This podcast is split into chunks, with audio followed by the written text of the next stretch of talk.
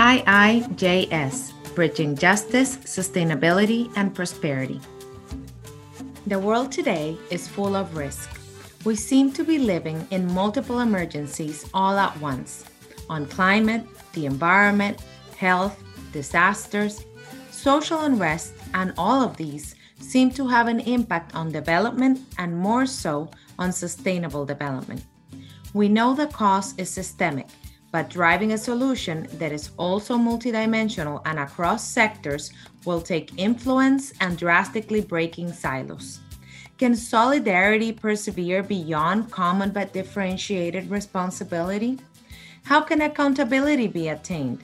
How can we use the rule of law for building confidence, providing certainty, driving the changes that are needed in society and the urban fabric to manage risk and build resilience?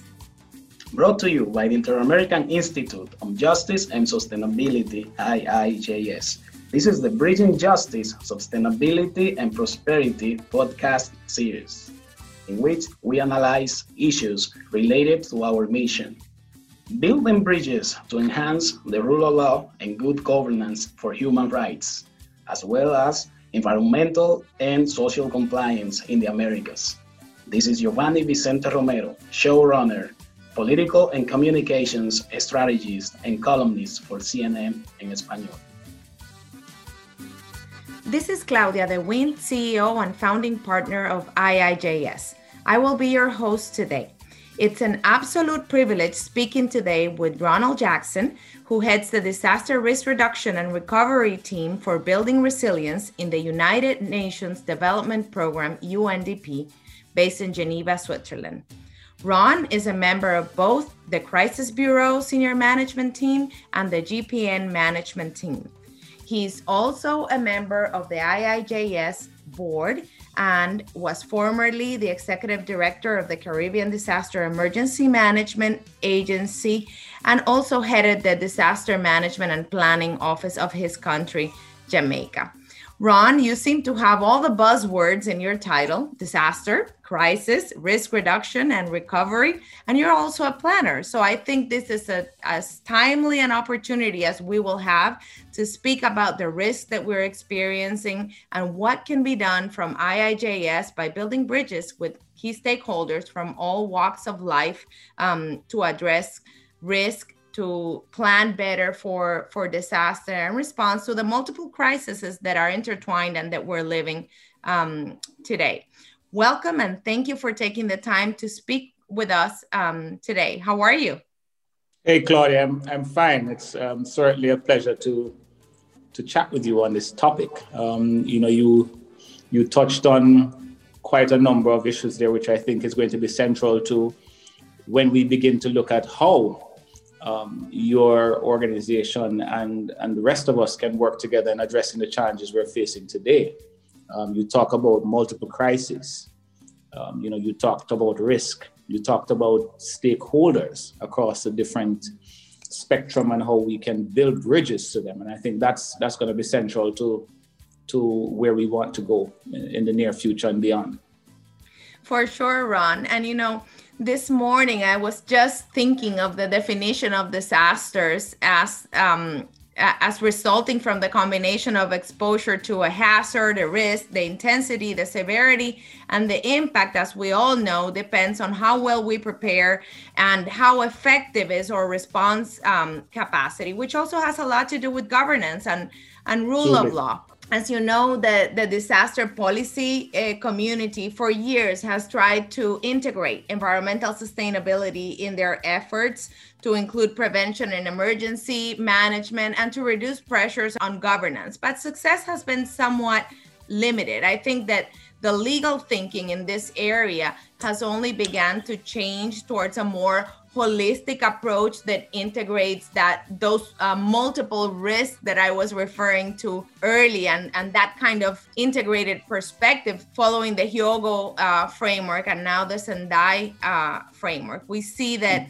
or interactions, land use, ecosystem change, the species endangerment and extinction, the human induced climate change, on top of all the underlying vulnerabilities that we have continued to shape the risk society that we are experiencing. And we don't seem to have the capacity to absorb or cope with the negative effects and guarantee fundamental rights at the same time. What can you tell us about all this? And I know it's a lot, so you can no. process it. I think you've touched on, I think, the cornerstone of the problems we've, we've been we've been facing. I, I think we've not, as a society, really been looking at what I call the underlying drivers. So, you know, we get caught up very much in a siloed thinking around uh, tackling the next big buzzword. So it's climate change, before it was disaster, risk reduction, you know, whether it is conflict, wherever we go in different contexts, we get drawn into what I call the, the symptoms of a bigger problem. And the bigger problem is as exactly as you've raised it, we've not been dealing with these underlying drivers, you know, whether it is inequality, whether it is the observance of rule of law, whether it's, you know, and how all of this impact on things like the environment and the issues related to social justice. They all link together to create this, what I call wicked problem we're dealing with. And I think essentially COVID really brought that home to us that we have not, uh, with all of the investments that we've said we've made, with all of the engagements that we have we've, we've been undertaking, we've not addressed the core fundamentals. And I think it's time for us to look at our risk governance regime. I think it needs to be revisited.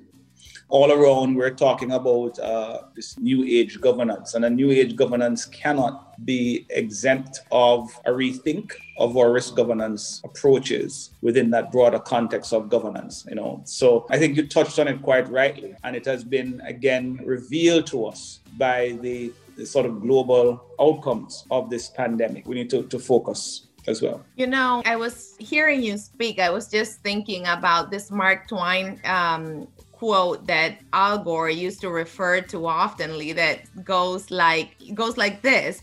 What gets us into trouble is not what we don't know is what what we know it's true but it just ain't so basically i think you know in, in in this situation we know what the causes are so why don't we do anything about it? How do we break these silos and put all these issues in a blender? I, I like where you're going with this because you're speaking of us, rather rather than about them. Who is us? Who are the key stakeholders in this process of changing the mindset in order to tackle these key issues? Well, I, I, think that sounds cliche when we say it, whole of society, but I think we also have to look at, you know, not just those of us who are in our communities and who are at the forefront of these types of crises, you know, we often focus on them and say, you know, um, they need to change, they need to do this, they need to be, you know, making these personal decisions. But I think we also have to look at the political economy um, as well in terms of who are the main power brokers, who are the key decision makers and stakeholders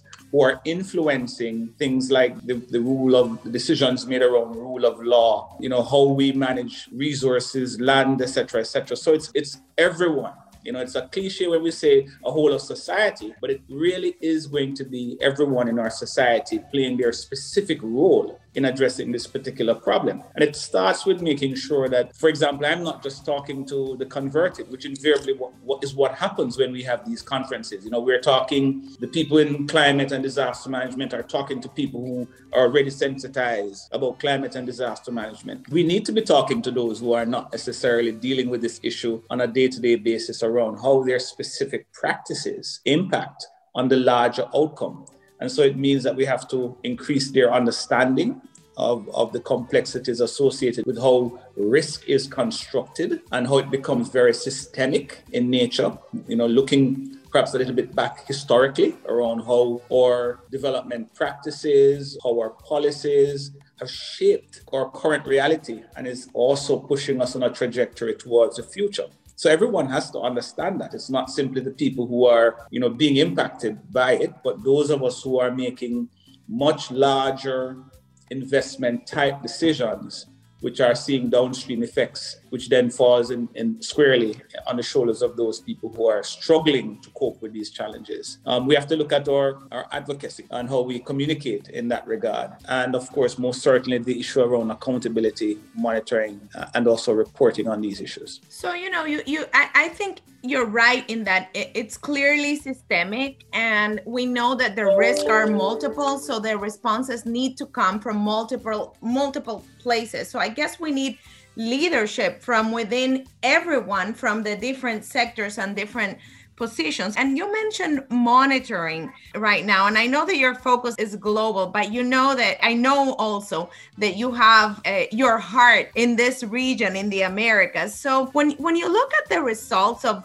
monitoring implementation of the Sendai framework, for example, the numbers regarding performance in the region are somewhat disappointing. For example, with regards to critical infrastructure that's affected, early warning systems, or or even you know having appropriate disaster related um, information. What's going on there, and is this the same with other regions? Because you know we keep having the same problems. Uh, look at the storms that just hit Central America mm-hmm. uh, recently. Mm-hmm definitely we failed um, in terms of how well and it goes back to the point you, you raised earlier this issue around rule of law and why I say that we can't disconnect some of the problems we're having from those mainstream issues around governance and monitoring. It's who, who is ensuring that our public infrastructure investments are being delivered in keeping with the required standards? Who is ensuring that we are, in fact, putting in place the, the kind of standards that we need to reduce these costs, not only on people, but also on our economy, which again creates the spiral of debt and low growth and ultimately impacts on, on our individuals and our society. And I think you see that all across the globe in many different spaces in developed and in developing world. Um, you know, you see some of these incidents, maybe not so much in the developed societies, but they, they do exist. But very much in the developing world, you know, there is clearly a need for us to look at these issues around standards and rule of law in terms of how these standards are applied and how people are held accountable for these decisions. Ultimately, it's the taxpayer that's paying. And I think this is this again, this is what is coming very much to the forefront around this discussion around Sendai and whether or not we are truly achieving the objectives of Sendai as we move towards towards 2030. You know, um, again, we're recognizing that we, as I said before, we need a new risk governance regime that can better deal with the interconnected risk and the uncertainties and unexpected changes we're seeing. Right? Um, you know, it's a it's a compounded problem. It's an integrated problem. Does our existing institutional arrangement allow us to be able to grapple with this particular situation? I don't think so. I think we have to go back, we have to revisit that. We have to ensure that in as much as we are you know sectors we're not operating simply as silos but that we are connecting the dots across these sectors and ensuring that we are treating with the core the core problems and not constantly tackling the symptoms so what happens is Eta hits central america it causes problems in the caribbean and what we do is we go in, we mount a response, we kickstart some early recovery, but we truly never monitor to see whether or not we are, in fact, building back um, better or building forward better as we keep you know using these jargons. How are we measuring that? What is the metrics we're applying around that? And it's not simply the un measuring that. It is how government is asking itself whether we have we've addressed these problems so it doesn't occur in the future and that we as a government can continue to um, move towards our development targets and to be successful at that. But as I said, it's all tied up in, in, issues related to rule of law, in collective ownership of the problems, in looking at you know our accountability systems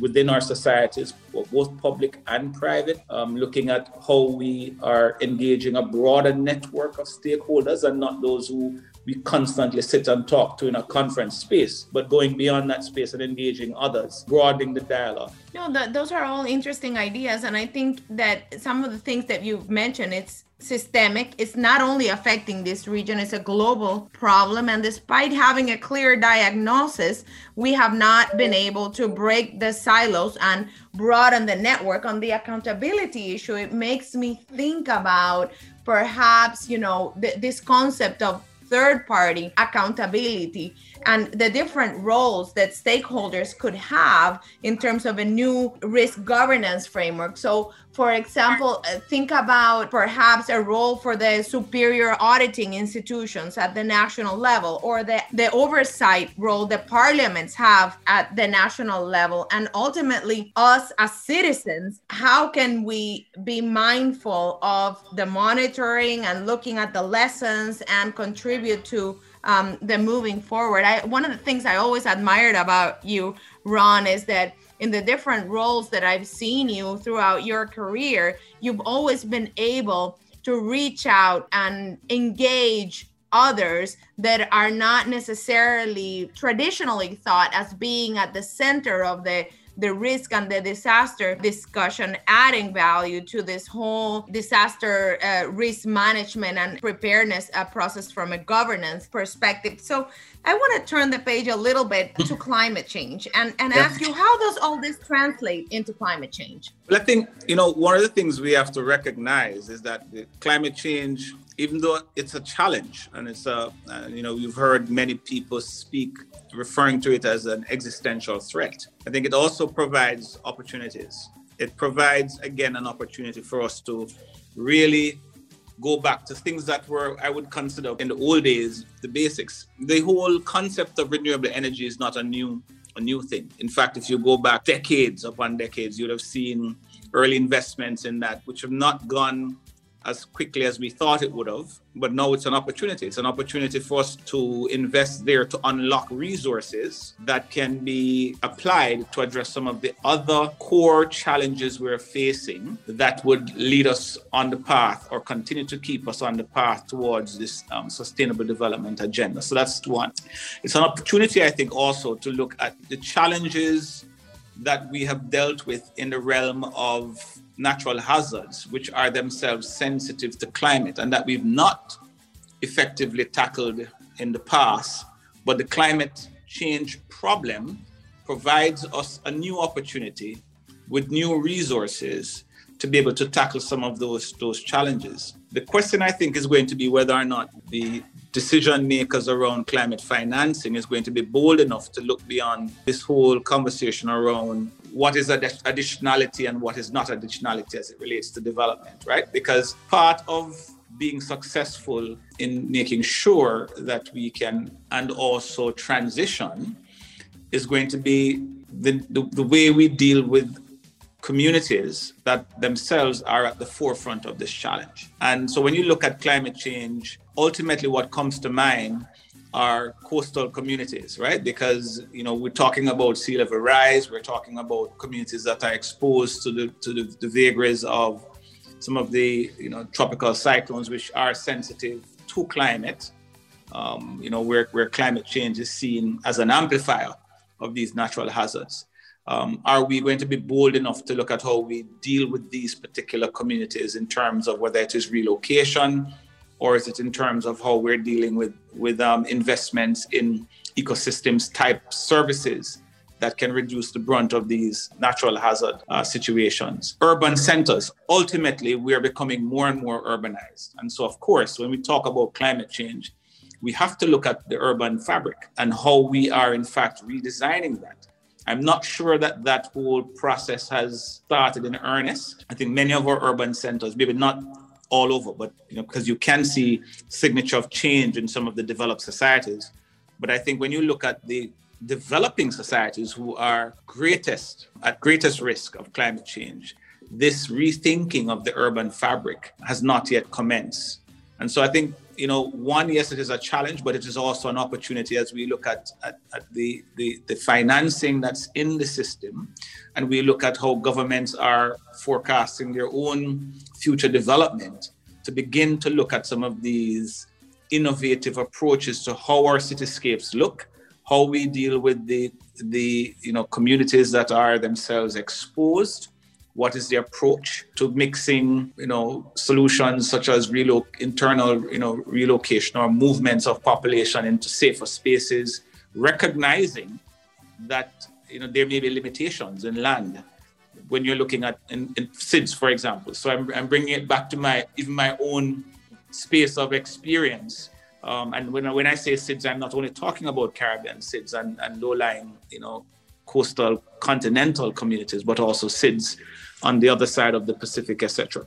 So I think that's that's what I'm seeing, but I'm not sure that we have moved beyond simply um, implementing projects. We need to look more at how we can invest in solutions that provide macro returns uh, in solving this this this very complex problem. I agree with you, and I think that the problem is complex, and the solutions uh, should probably be complex and should be unconventional to Absolutely. kind of tackle you know this this kind of issue that we're that we're dealing with. And you know listening to you it also makes me think in terms of the the financing for development the investment for development that social and environmental frameworks have a role here. The human rights based approach in the sustainable development agenda has a role here. And in order to look at what that urban fabric and how it, it, should be in the future because let's face it we're in an era of consequences uh, right now. We, we don't have much time. So in order to start looking at, at that type of issue we should think about what has worked what has not um, worked and where exactly should we put um, the effort for example and and with a perspective of solidarity. I don't know what do you think about that ron? No no i i totally agree with you and I, and, and i think that's where we need to be bold. I don't know or why the community of practice you know is is going to be courageous enough to really ask ourselves what's worked and what's not worked. Uh, particularly when you look at the tremendous amount of money that may have gone into in, into this particular area but I think it's important. I think it's important because what we're trying to do is to is to, as you say, you know, not just be innovative, but to go beyond the conventional approaches we've taken so far that may not have worked, and to join up the different in, in a very integrated way. So you talked about social justice, you talked about some of the other other areas, which I am not sure that as we have sought to tackle the problems, climate or otherwise, we have drawn in those particular actors as closely as we should in, in dealing with the problem.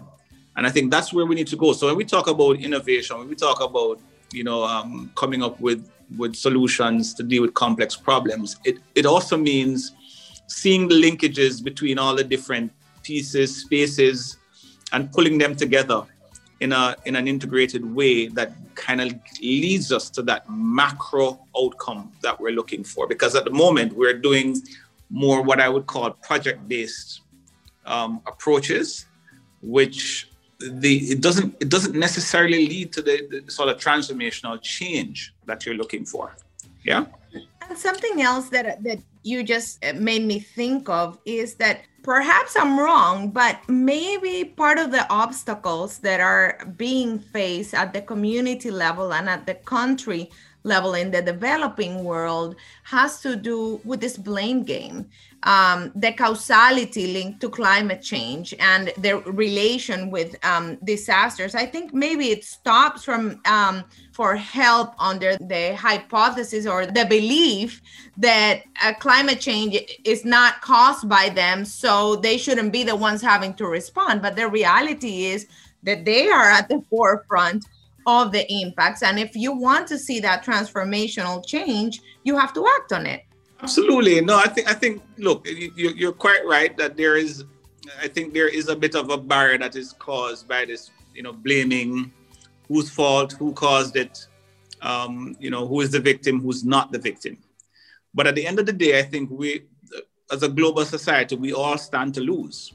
So at some point, you know, we have to recognize that particular fact and and begin to say, okay, how how can we own our respective responsibilities.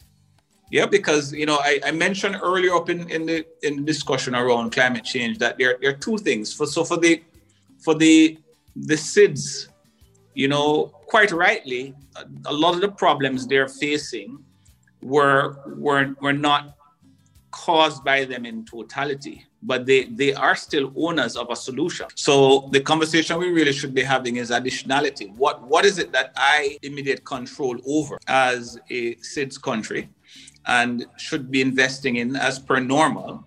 But what is the additional burden we now have to deal with as a result of externalities that we we ourselves have not necessarily generated, but now have to grapple with? If we can bridge this um, conversation around whose fault and whose whose fault it's not to a conversation around this part of it is my responsibility, but you know I will need you to help me with the additional burden that is being caused by the external environment. And a, a, little bit of that is being brokered in the conversation, but I don't think enough of that. So it starts with recognizing that we're all losers in this particular scenario, right?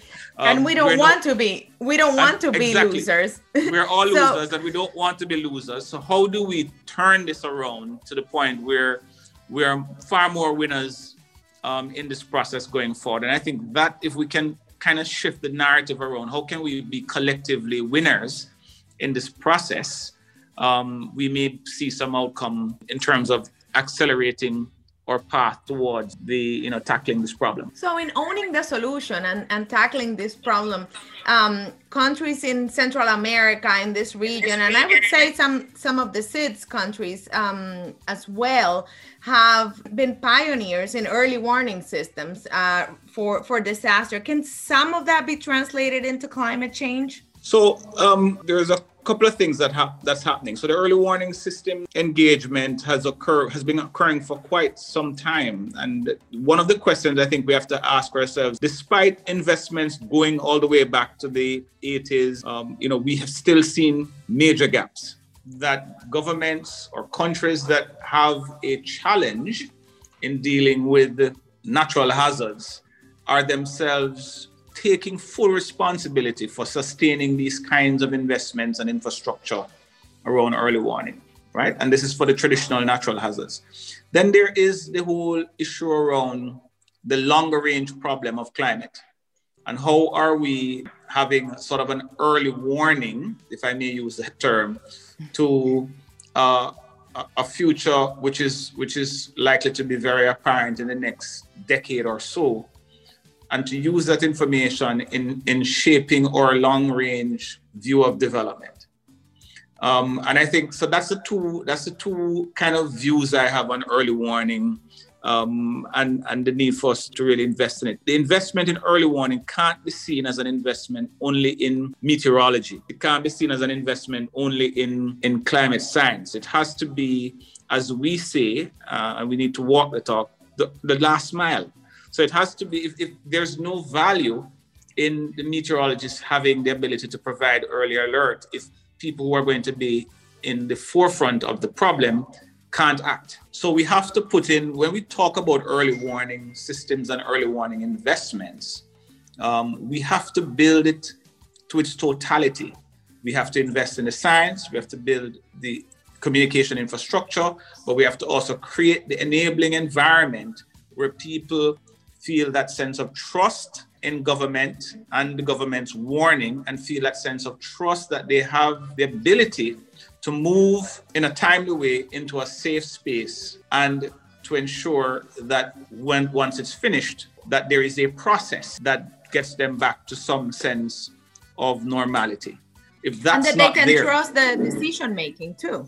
That's correct. That's correct. And, and and all of that is wrapped up in the decision making process from the from from warning to what government says that there is trust, there's belief. And I think it's linked to this conversation also that's emerging around a, a, new social contract. Right? So it's how how do our societies rebuild this fabric of trust with the decision makers, uh, the providers of information, uh, and, and, and, and know that at the end of the day, they will be all right. They will they will feel safer the long range component of climate that there is a, that there is a trust once the signal is received that where the government is actually looking at a more holistic approach to resolving this problem and that people don't feel that they are they're trapped in an environment where they see no opportunities no future. Um, and and you know you know it, it's it's all doom and gloom which is what you you kind of sense happening very much across the, the, the various spaces where people are exposed to this issue. Well, thank you so much, um, Ron, for this very insightful conversation about these issues. And my takeaway from this is that really it's all about changing the narrative and confidence building. It's a systemic problem. We don't have time. We need to act um, now, and it's definitely multidimensional. Absolutely, absolutely, and we need we need a governance regime that is able to react to multidimensional issues. Right, the the sort of one hazard focus is no longer applicable because we're seeing it coming to us from all sides. Um, you know, many countries are faced with natural hazard events, conflict, climate, you know, health issues. All of that has to be taken into consideration as we go forward and we build our institutions and our systems to deal with that. And you know, I will end with a very popular saying of um, uh, from my country that is not the same thing to say that the devil is coming than to see it coming. Absolutely, and we're seeing. we all need a push. Yeah, yeah, yeah, yeah, yeah. Indeed, indeed. Thank you, Ron. Wonderful speaking with you. My pleasure. Uh, good to see you. Good to talk. And hopefully we can create that change, yeah? For sure. All right.